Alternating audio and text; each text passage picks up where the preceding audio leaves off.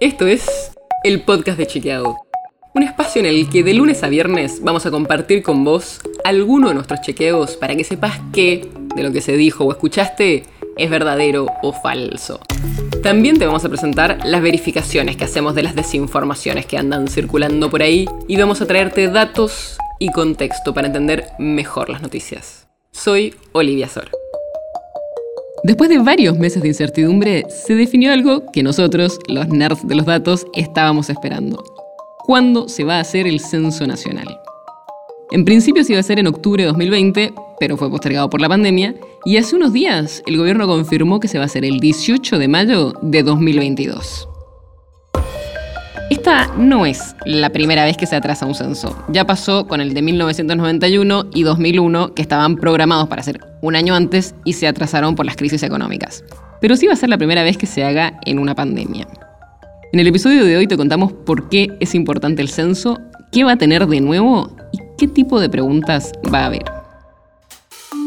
El censo básicamente lo que busca es saber cuántas personas viven en la Argentina y cómo lo hacen y es súper importante para poder tener una mejor foto de cómo están los argentinos y sobre todo para pensar mejor las políticas públicas.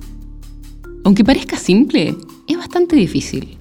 Primero, porque en como todos los censos hay que tener cuidado de que no falte nadie ni de contar dos veces a alguien. Pero aparte, porque este censo se va a hacer en pandemia, así que va a ser todavía más complicado conseguir todos esos datos. Por eso, este censo de 2022 va a ser el primero bimodal. ¿Qué quiere decir eso? Vas a poder contestarlo de dos maneras. Primero, desde el 16 de marzo y por dos meses vas a poder contestar todas las preguntas por internet. Y si no querés o no podés, el 18 de mayo, que va a ser feriado, vas a poder contestarle las preguntas al censista. Y si ya habías respondido el censo por internet, el censista solo te va a pedir un código de verificación, va a chequear que todas las respuestas estén bien y listo. Además, este censo va a tener algunos otros cambios. Por ejemplo, desde siempre en Argentina se registraba la población en el lugar donde había pasado la noche anterior al día del censo, una foto de ese día. Pero en el 2022 se va a contar a las personas según su lugar de residencia habitual, o sea, en el que pasan la mayor parte del tiempo durante la semana. Entre las 56 preguntas también va a haber por primera vez preguntas sobre el autorreconocimiento étnico y la autopercepción de identidad de género, independiente a la del sexo registrado al nacer.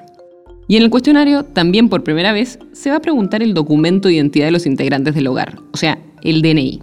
Desde el INDEC dicen que es algo que recomiendan los organismos internacionales y que es clave para la construcción de un registro estadístico de la población, para poder cruzar datos y tener mejor información administrativa. Pero hay organizaciones de la sociedad civil, como la Fundación Vía Libre, que lo cuestionan porque estaría vulnerando la ley de protección de datos personales. Igual, quédate tranquilo, todavía faltan varios meses para que te toquen el timbre y tengas que responder las preguntas. Y lo importante es que respondas el cuestionario, así todos podemos saber mejor cómo están viviendo los argentinos.